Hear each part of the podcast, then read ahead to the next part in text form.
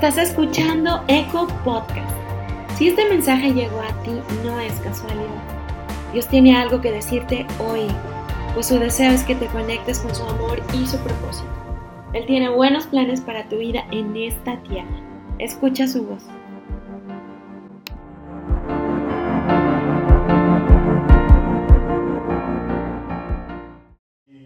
Despójese de cualquier cosa que pueda estar estorbando ahí en el corazón, eh, en los pensamientos. Señor, te damos la bienvenida una vez más. Gracias por estar aquí.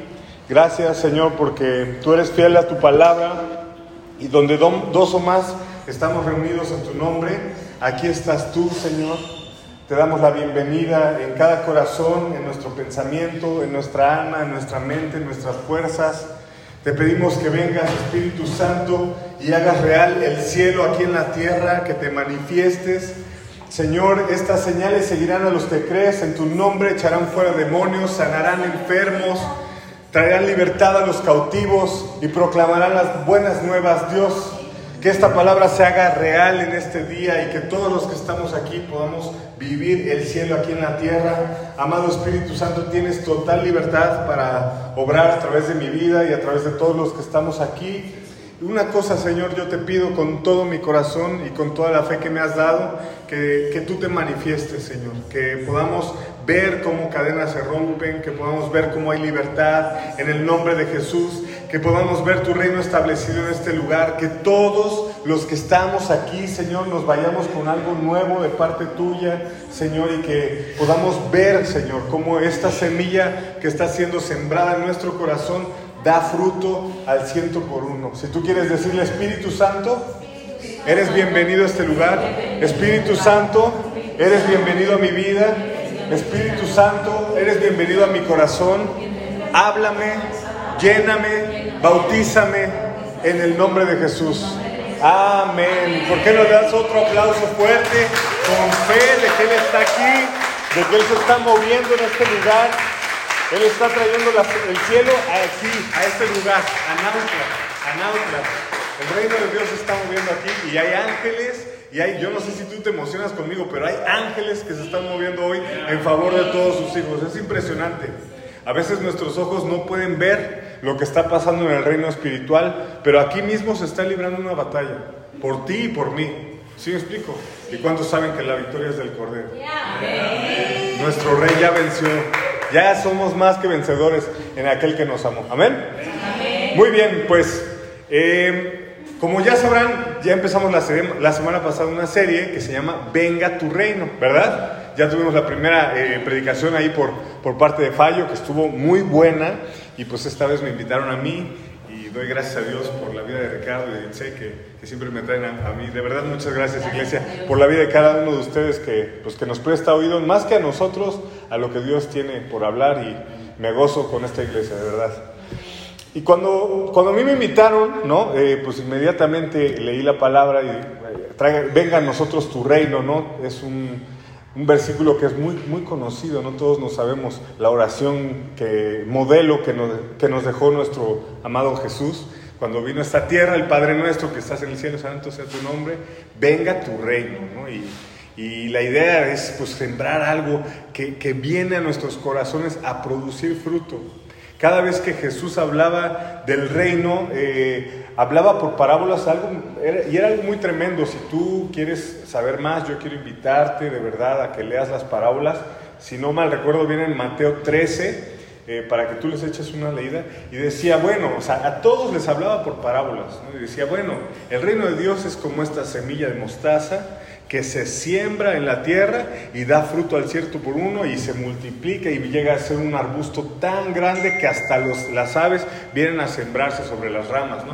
Y el reino de Dios es como esta levadura que, que una mujer escondió, o sea, no, no, es, no fue algo visible, sino que escondió en una medida de, de, harina hasta que toda esta fue fermentada ¿no? y, y fue transformada y leudó toda la masa. ¿no?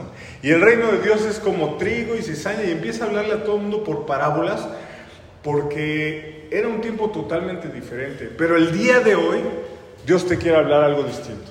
El día de hoy Dios no te quiere hablar por parábolas. ¿eh? El día de hoy Dios te quiere hablar directamente a tu corazón Y yo le pido al Señor y le pido al Espíritu Santo, pero depende de ti que recibas. Eh, o sea, lo que tú recibas hoy no depende tanto de Dios, sino de que tú le digas, Dios, siembra en mí. Dios, soy buena tierra. Dios, aquí estoy para que tú me hables. ¿Y cuántos están aquí de veras? Hambrientos y sedientos por escuchar la palabra de Dios. Muy bien. Y entonces, mientras yo estaba meditando en la palabra de Dios, vino a mí un pensamiento que, que Dios me había revelado algo hace pues, algunos años y yo así, Señor, pero esto es lo que quieres darle. Y le preguntaba Señor, ¿qué quieres darle a tu iglesia? Y en Barra de Palmas, y en Nautla, y en, y en ¿cómo se llama? Jicaltepec, muchas gracias. ¿Qué quieres darle? O sea, que no sea mi carne, porque a mí me emociona. Cuando Dios me da una palabra, me emociona mucho. Y esa es una palabra que Dios me dio hace un par de años, ¿no? Eh, mientras yo estaba meditando un versículo que viene en Mateo 6, 33 que no sé si lo tenemos ahí en pantallas para que lo leamos ahí de manera rápida. Mateo 6:33, esto es, esto es lo más fuerte que te voy a soltar en todo el día, ¿eh? ya después le vamos a echar este, más, pero esto es lo más fuerte. Dice Mateo 6:33, ¿sí? Ah, muchas, muchas gracias. Ese es el, el, Padre nuestro, ¿no? Que venga a tu reino y hagas tu voluntad. Pero el Mateo 6:33, si no, no se preocupen. Si no, yo lo Ok, no se preocupen. Mateo 6:33 dice, mas buscad primeramente el reino de Dios y su justicia, y todo lo demás les será añadido.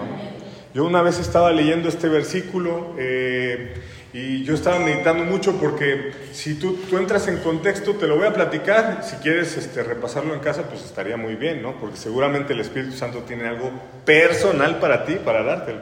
Cada vez que leemos la palabra, cosas que ojo no vio, que oído no ha escuchado y que no han subido a corazón de ningún pastor, de ningún predicador y de ningún hombre son las que Dios tiene preparados para los que le aman.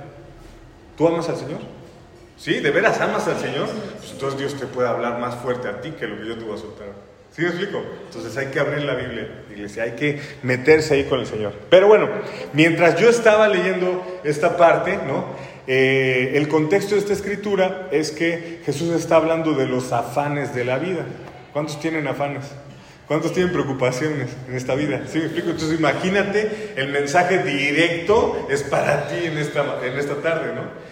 Y mientras les decía, eh, ¿para qué se preocupan? Te lo estoy parafraseando todo, ¿no? O sea, ¿qué no han visto las aves del cielo? ¿Cómo de verdad no buscan, no se preocupan, no nada, se la pasan cantando y volando y el Señor les da de comer? Y después viene otra parte y dice, ¿o acaso no han visto ustedes los lirios del campo, ¿no? que están así sembrados en la tierra, solamente se preocupan por crecer y todo? Y ni Salomón se vistió tan, tan hermoso como un lirio del campo. Entonces, ¿cuánto más valen ustedes que unas flores o que unos pajarillos? Y es cuando Dios le suelta esta tremenda bomba. Más buscar primeramente el reino de Dios y su justicia, y todo lo demás será añadido.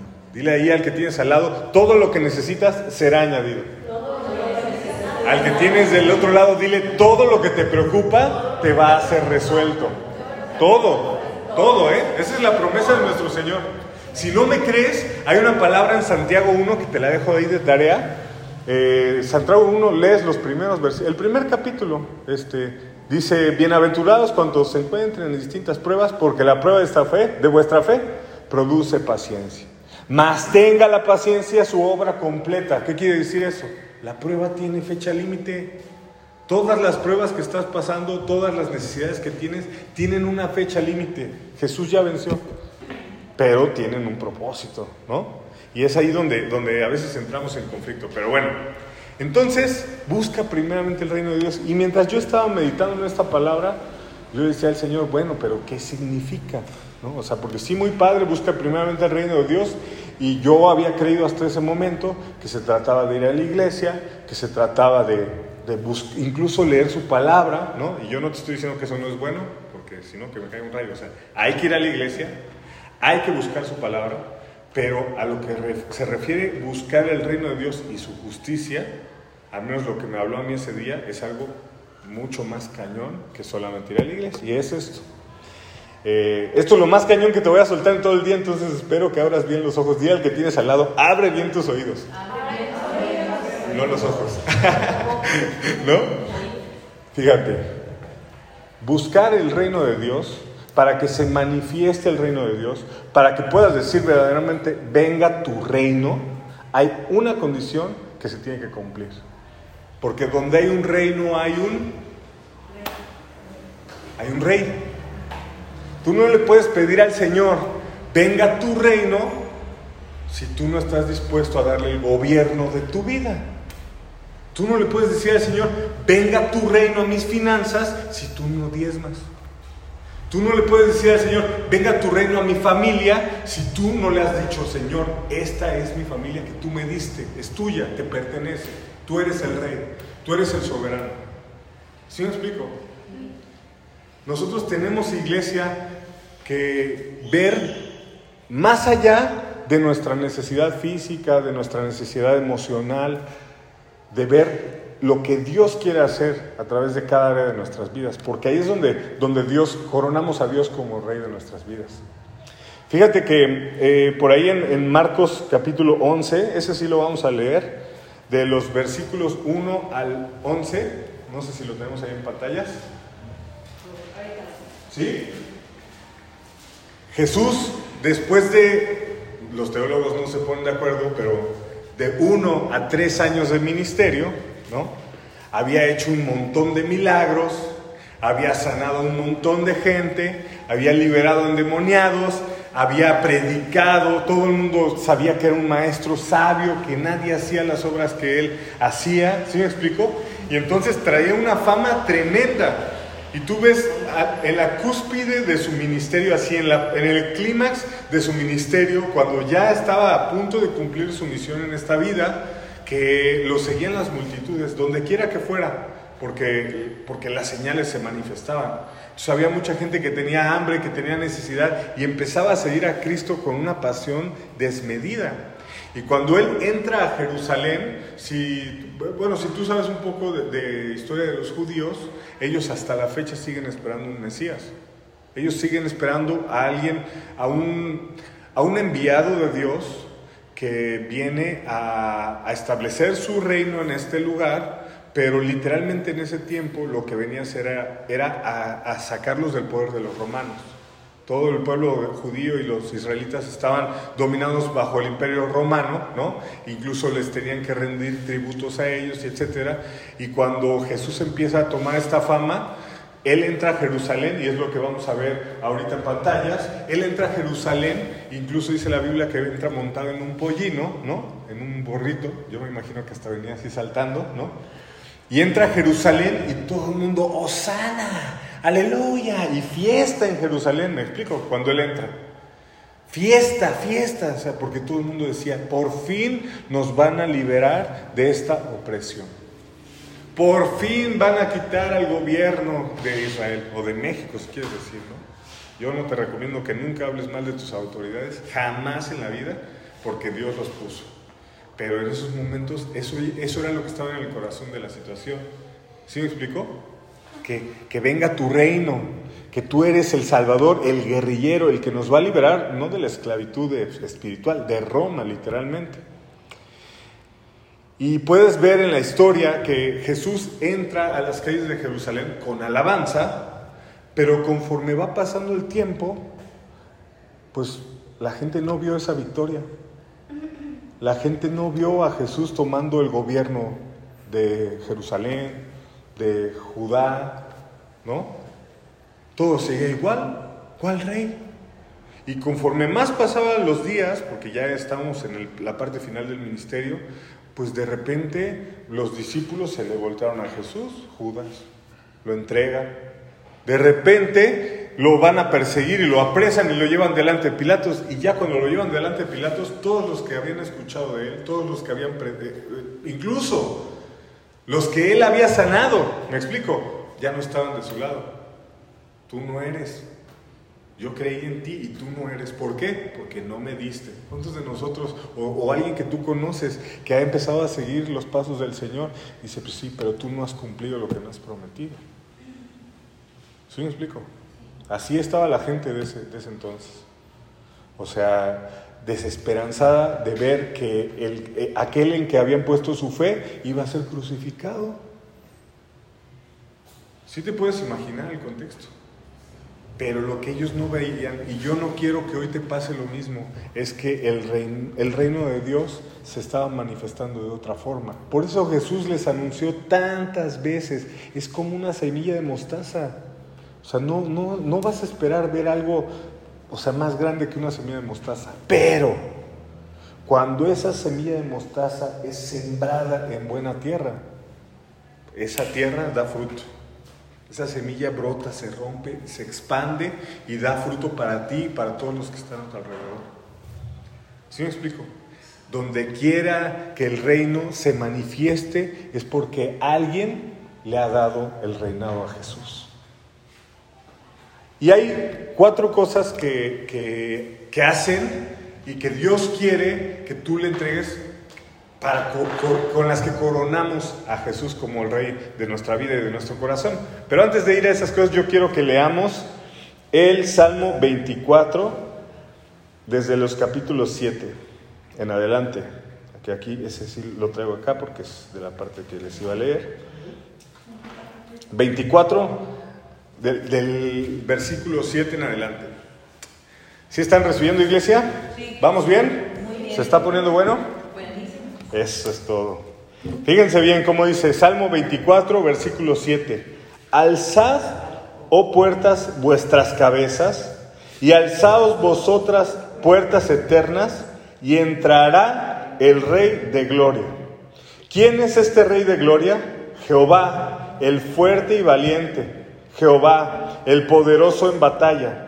Alzado puertas vuestras cabezas, y alzaos vosotras puertas eternas, y entrará el Rey de Gloria. ¿Quién es este Rey de Gloria? Jehová de los ejércitos. Él es el Rey de la Gloria. ¿Y cuántos pueden darle un aplauso a nuestro Rey de Gloria que ha entrado por las puertas en esta tarde a Nautlas y a nuestro corazón y está trayendo su reino? ¿eh? Eso es evidente, eso es evidente. El reino de Dios está llegando a esta tierra.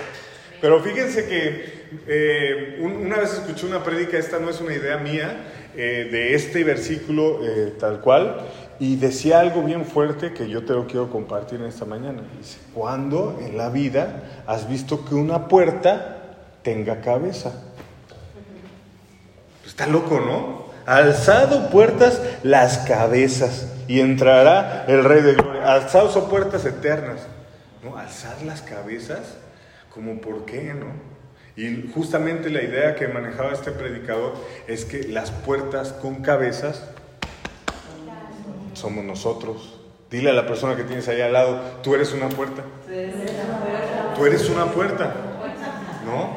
Y hay dos condiciones que tienen que cumplir estas puertas para que entre el Rey de Gloria. Alzado puertas las cabezas. ¿Sí me explico? Hay muchas cosas que nosotros vivimos terrenalmente, preocupaciones, cargas, este, tenemos, queremos tener el control de las cosas y lo único que te está pidiendo para que entre el Rey de Gloria es que alces tu cabeza, alza tu cabeza. Sube tu petición, sube tu emoción, sube tus quejas, sube tus preocupaciones, sube el control y suéltalo allá arriba. ¿Sí me explico? Alza tu cabeza. Eso es la primer corona que Dios quiere. Bueno, no vamos a entrar en número de coronas, pero para que entre el Rey de Gloria, alcemos nuestras cabezas. Aprendamos a depositar nuestra confianza en el Señor. Aprendamos a depositar las cosas que estamos cargando, que, que que, tenemos, que queremos tener el control, tenemos que aprender a soltar delante de Dios. Alzaos las cabezas, alzaos puertas eternas y entrará el Rey de Gloria, el fuerte, el valiente y poderoso en batalla. Pues eso está tremendo porque ahorita te la voy a ir soltando poco a poco, ¿no? Eh, hay, ahora sí, eh, ciertas coronas que uno tiene que rendir delante de Dios, ¿no? Para que lo podamos llamar el rey de nuestra vida. para que podamos decir que buscamos primeramente el reino de Dios. Hay ciertas coronas que Él está demandando de nosotros y eh, vienen en este pasaje muy famoso que, que, Jesús le preguntaban, a Jesús le preguntaban los fariseos y los escribas, ¿en qué se resume la ley? Y Jesús dijo, ah, pues muy fácil, toda la ley y los profetas se resumen en dos cosas. Amarás al Señor con todo tu corazón, con toda tu mente, con toda tu alma y con todas tus fuerzas, y amarás a tu prójimo como a ti mismo. Toda la ley y los profetas se resumen en esas dos cosas. Y la primera cosa, o sea, la primera parte de eso es precisamente la corona de Dios como nuestro rey. Como nuestro rey. ¿Qué es lo primero que Dios demanda de una persona? Amarás al Señor tu Dios con todo tu corazón. Y mientras yo estaba preparando eh, este mensaje, yo me imaginaba y decía, bueno, ¿cómo es que un rey va delante de un pueblo? ¿no? Y, y yo me imaginé dos situaciones. Cuando va a su pueblo, cuando va a su casa, cuando va a una tierra de su pertenencia, ¿Qué es lo que recibe un rey? Nosotros no estamos acostumbrados a vivir un reinado porque pues ya estamos más en la democracia y en esta onda de gobierno distinta, ¿no? Por más gente. Pero un rey, una monarquía, cuando llega a su pueblo, la gente se prepara. Hay fiesta, hay preparativos, hay alfombras rojas, el ejército se pone así firmes, tocan trompetas, tocan alabanzas. ¿Me explico? Por eso es que nosotros adoramos y alabamos cuando estamos aquí le damos, y yo quiero cambiar tu perspectiva de la alabanza y la adoración también, ¿no? Porque, o sea, precisamente es el tiempo que tú dices, eres bienvenido, rey.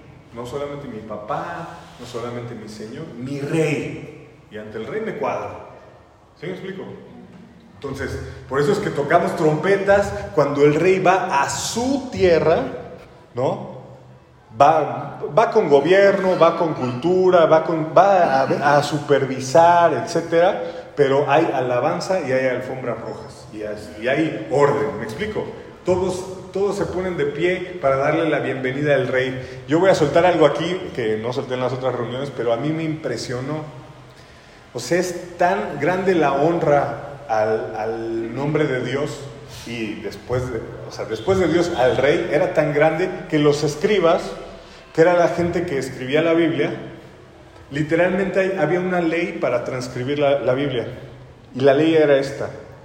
Cuando un escriba estuviera transcribiendo el nombre de Dios en un pergamino, literalmente la regla decía, solamente podías escribir una palabra, porque normalmente escribían de tres a cinco palabras de memoria, pero cuando venía el nombre de Dios solamente era una palabra y literalmente la regla decía, no se pueden distraer ni aunque el rey entre en esa sala. O sea, la única cosa que era superior al rey era Dios. Y era el nombre de Dios en este caso, ¿no? Pero de ahí en fuera entraba el rey y dejabas todo y te parabas y firmes y su alteza y su majestad, me explico. Y esa es una situación que también nosotros tenemos que tener en nuestro corazón de reconocer que en el tiempo de alabanza, que en el tiempo de adoración, está entrando el Rey de Gloria. Alza tus cabezas. ¿Sí me explico? ¿Vamos bien? Sí. ¿Vamos bien? Sí le está llegando ahí el Espíritu Santo. Si no, yo le digo, Señor, por favor, toca los corazones de aquellos que todavía no están ahí al 100. Pero cuando el rey llega a una tierra que quiere suya, pero que no es suya, hay guerra, hay conquista. Dios viene con un ejército de ángeles, ¿me explico? O sea, tenemos que entender que muchas de la gente que, va a ser salva para, de Nautla, ¿cuántos quieren ver a, a, Nautla salva de verdad? Dice, yo quiero ver ahí a mi familia, a mis hijos, a mis amigos, de verdad. Pues, ¿qué creen? que para, para traer a esta persona, no sé si por fe tú lo puedes visualizar, tú le puedes poner nombre, tú puedes decir, este se va a llamar Juan, se va a llamar María, se va a llamar Pedro, si tú lo puedes llamar por nombre. Pero para esa persona hay una guerra espiritual de la que todos somos parte de. Y tenemos que meternos como parte del ejército. ¿Me explico? Tenemos que empezar a interceder de una forma distinta, sabiendo que el rey no viene aquí porque esa tierra no es, del, no es del rey.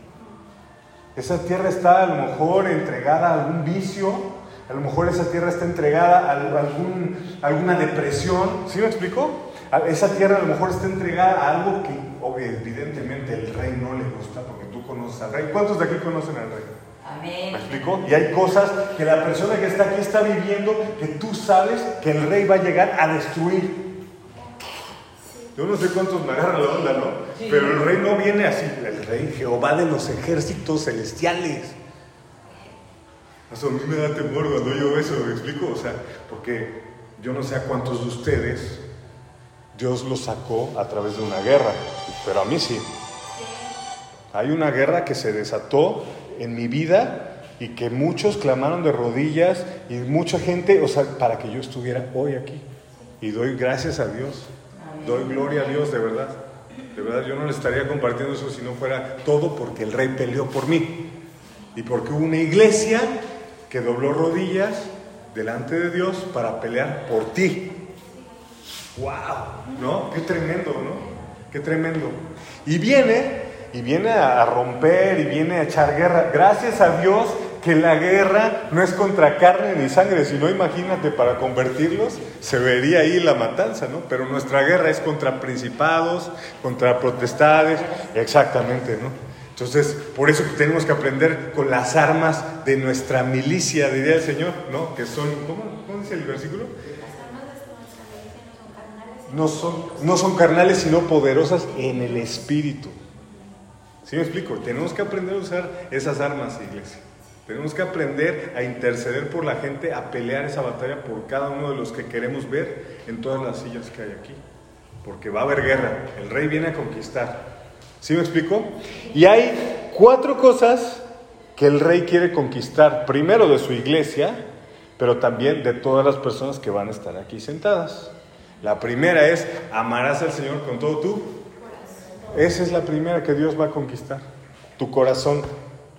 Yo no sé cuántos de ustedes se sienten firmes en su fe, que dicen, de aquí ya no me saca nada, nada. Entonces Dios ya ganó tu corazón.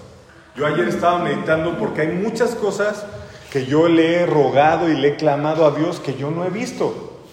¿Me explico? Pero ayer estaba yo meditando y le dije, Señor, si yo me muero y no las veo, mi fe sigue intacta porque mi corazón ya te pertenece. Mi corazón te pertenece. Y no me importa, o sea, no me importa que yo tenga que esperar otras promesas, otras bendiciones. Mi corazón ya es tuyo, pase lo que pase. Eso es lo primero que Dios quiere conquistar. ¿Por qué y cómo conquista Dios eh, esa parte de tu corazón? Muy simple, cuando tú entiendes que todas las bendiciones y todas las promesas de Dios son en esta vida o en la vida eterna pero son. O sea, no hay temor a dudas. Vamos a ser salvos, no hay temor a dudas. Vamos a vivir en paz, en gozo eterno, no hay temor a dudas. En sanidad eterna, en salud eterna, no hay temor a dudas. Él va a cumplir, Él dijo y Él va a cumplir. Si tú te aferras a esas promesas de vida eterna, tu fe se ha vuelto inquebrantable y Dios tiene tu corazón, que es la primer conquista. El primer lugar donde le dices, tú eres el rey, es en mi corazón. Por eso precisamente es lo que predicamos la oración de fe en Romanos 10 días. Que si crees en tu corazón que Jesús es el Señor y confiesas con tu boca que Dios le levantó de los muertos, serás salvo porque con el corazón se cree para justicia pero con la boca se declara para salvación. El primer lugar que Dios quiere que tú lo hagas rey es en tu corazón. ¿Cómo? Creyendo, ¿cómo? Declarando. Por eso predicamos como predicamos. El segundo y el tercero los voy a, a, platicar juntos, ¿de acuerdo? Para ganarle un poquito de tiempo. Dice, amarás al Señor con todo tu corazón y amarás al Señor con toda tu alma y con toda tu mente alma y mente. Los voy a manejar los dos porque tienen un discurso un poco parecido, ¿no? Pero hace referencia a este pasaje a las emociones y a los pensamientos. Que, ah, Dios, ¿cómo batallamos con eso? Ya, Dios, ya venciste en mi corazón, pero cuando me siento triste, pero cuando me hacen reventar de enojo, o pero cuando viene un pensamiento de, insuficiencia, es que yo no puedo con esto y no puedo con esto y no puedo con esto. ¿Sí me explico? Yo no sé cuántos se identifican con esta parte, pero es, esa es la guerra más difícil, la guerra en los pensamientos y en la guerra en, en las emociones. Y esa es la segunda parte donde Dios quiere hacerse rey en tu vida. ¿Cómo? ¿Cómo le hago, Señor? Bueno, primero sabiendo, sabiendo que, que Dios te ha dado dominio propio y que Dios dice en su palabra, renoven, renovados por medio de la renovación de vuestros pensamientos, de vuestro entendimiento, lo cual quiere decir que tú eres capaz de dominar tus emociones y dominar tus pensamientos. Y entonces, ¿cómo coronas a rey en tus emociones y en tus pensamientos? Bueno, cuando llega un pensamiento, de lo que sea, ¿eh? Señor, de altivez, hasta si quieres, Señor, soy muy bueno este, eh, andando en bici, ¿no? Señor, ¿tú quieres que piense esto? Sí, le doy vuelta. No, Señor, tú eres el rey. Y entonces desecho este pensamiento. Señor, es que esta persona me hizo tal y ve cómo me lastimó o me robó dinero, Señor. Sí es cierto, sí me robó dinero, sí es cierto. Pero tú quieres que yo piense eso? Sí o no, no me respondas a mí. Respóndele al Señor. Entrégale tus pensamientos al Señor. Señor, yo me la paso pensando todo el día, a lo mejor en la televisión, a lo mejor en algún programa. Yo no sé, yo traigo este mensaje para ti, pero el trabajo lo está haciendo el Espíritu Santo en ti, en hablarte exactamente aquello que Dios ya te ha pedido. No es algo nuevo, iglesia. Esto no es nuevo. A muchos de ustedes, el día de hoy, Dios les está confirmando que eso que está llegando a tu mente, Dios lo quiere. Dios quiere ser rey en eso específicamente que ahorita te está llegando al corazón. Y es importante que nosotros digamos, bueno, si tú pides como rey, yo entrego, porque yo quiero que tú seas el rey. ¿Sí me explico? la mente y las emociones y el alma. Y la cuarta cosa en donde Dios quiere ser rey de nuestras vidas, dice, y amarás al Señor con todas tus fuerzas. ¿Cuántas veces no nos hemos cansado? perdemos la paciencia, nos desesperamos. No, Señor, es que las cosas no funcionan. No, Señor, es que mi, mi matrimonio no cambia. No, Señor, es que mis hijos no sé qué. Entrégale tus fuerzas al Señor. Señor, está muy difícil, está muy cargado, ¿no? Por eso nos dice en, en Filipenses 3, perdón, 4, capítulo 6, ¿no? Si se sienten afanados por algo, presentaos vuestras cargas delante de Dios con toda acción de gracias y súplica, y la paz de Dios que sobrepasa todo entendimiento llenará su corazón. ¿Sí me explico? O sea, hasta para eso tiene preparado el Señor respuesta, porque Él sabe que a veces es pesado. Él sabe, en el mundo tendrán aflicción, pero permanezcan, pero confíen, pero entreguenme sus fuerzas porque yo ya vencí al mundo, dice el Señor. Tremendo, ¿no? Qué tremenda promesa. Y lo único que hay que hacer es aprender a depositar en Dios, aprender a ir delante del Señor. Señor, Dios, Rey, yo me humillo delante de ti porque reconozco quién eres tú, pero ya no puedo con esto, ayúdame. Y vienen las fuerzas de Dios. Y viene esta palabra que viene en 2 Corintios 12, 9, ¿no? Que donde tú le presentas alguna debilidad, es que Señor no puedo, es que Señor me falta paciencia, es que Señor ya he luchado más. Y Él te dice, bástate mi gracia, mi poder se perfecciona en tu debilidad. ¿Sí me explicó? Tenemos que aprender, tenemos que coronar al Señor de nuestra vida. En, Voy a aclarar esto en público porque es importante. Yo por, venir aquí a predicarles y hablarles del Señor, yo no, no, ni un peso, ¿me explico? Pero lo voy a decir de esta forma porque tú tienes que saber algo. Dios quiere ser dueño de tu cartera también. De las pocas cosas en la Biblia donde tú vas a oír, ponme a prueba, es cuando Dios pide los diezmos. Traigan los diezmos al alfalí y haya alimento en su casa. Pruébenme ahora en esto. Si tú no te has atrevido a probar al Señor, a decirle, a ver si es cierto, te invito a que cada vez que traigas tu diezmo le digas, Señor, ahí está, a ver si es cierto.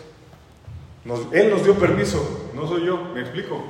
pero vas a ver, vas a ver cómo sobreabunda, vas a ver cómo Dios derrama bendición, vas a ver cómo yo, Dios llena tus alacenas, ¿sí me explico? O sea, atrévete, atrévete a expandir tu fe, atrévete a dar un paso de fe hacia donde no lo has dado. Atrévete a darle una corona al Señor de tu vida en aquello donde no le has dado. ¿Y en dónde específicamente? Donde Dios te está pidiendo. ¿Sí me explico? Porque yo de nuevo, y eso te lo repito porque viene parte de Dios, te vengo a confirmar que Dios te está pidiendo el reinado en algo, en tu vida. Y es importante que tú hoy digas, sí, Señor, ya escuché, ya entendí. Me gustaría que orar por ustedes para ir terminando. Eh, sí están recibiendo algo de parte de Dios porque los veo muy callados. Ya no sé si es porque están recibiendo. Sí, está bueno. perfecto. Sí, entonces sí les está hablando Dios. Perfecto, pues entonces si te habló Dios, les voy a pedir primero que se pongan de pie. ¿no? Si tú dices, ¿sabes qué? Sí está cañón y yo quiero que Él sea el rey. Está claro, perfectamente, gracias a Dios, gracias a Dios por su vida, de verdad. Y cierra tus ojos todos, por favor, cierren sus ojos, métanse ahí en la presencia de Dios, eh, comienza a darle gracias, por, este día, gracias por el mensaje, gracias porque tú confirmas esta palabra en mi corazón. Y Espíritu Santo, yo te pido, Señor, que en cada corazón, Señor, y en cada pensamiento tú traigas eso específico que tú quieres. Ahí, esa área específica que tú has demandado, que tú estás pidiendo, Señor, tráela a la mente de cada uno de ellos, Señor porque en esta tarde queremos coronarte. Cuando tú le entregas una corona al Señor, eres libre de otra corona. Eres libre de otra corona. Cuando Dios es rey de tu vida en algo, el demonio pierde terreno. Entonces el día de hoy, eso que te está demandando Dios es para que el reino avance y el infierno retroceda. Entrégaselo, sé libre. Señor, yo bendigo a tu iglesia en esta tarde. Te doy gracias por cada uno de ellos, Señor.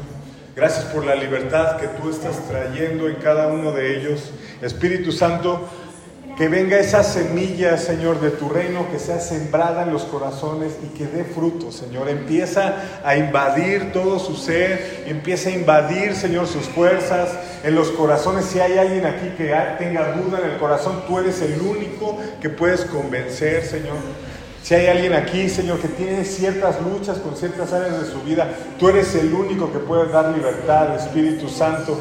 Declaramos que es tu semilla, que es tu levadura entrando en cada corazón y que tú vas a hacer que produzca vida, Señor, abundante en tu iglesia y en cada uno de ellos, Señor. Tú eres el rey, tú eres el rey de nuestras vidas.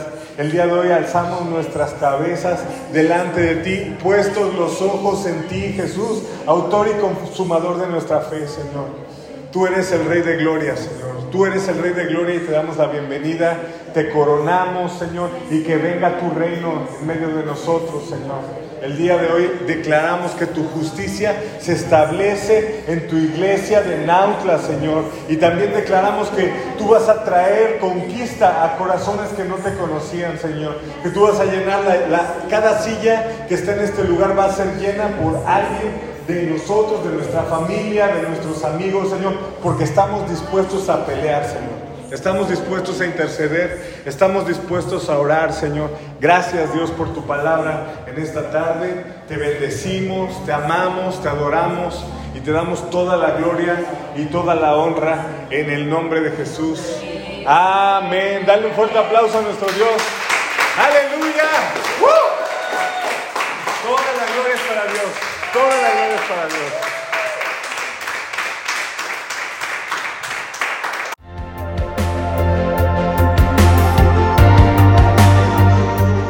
Gracias por escuchar Eco Podcast. Si este mensaje trajo vida a tu corazón, compártelo con alguien más para que muchas personas puedan ser conectadas con el amor y el propósito de Dios. No te pierdas el siguiente episodio. Eco Podcast.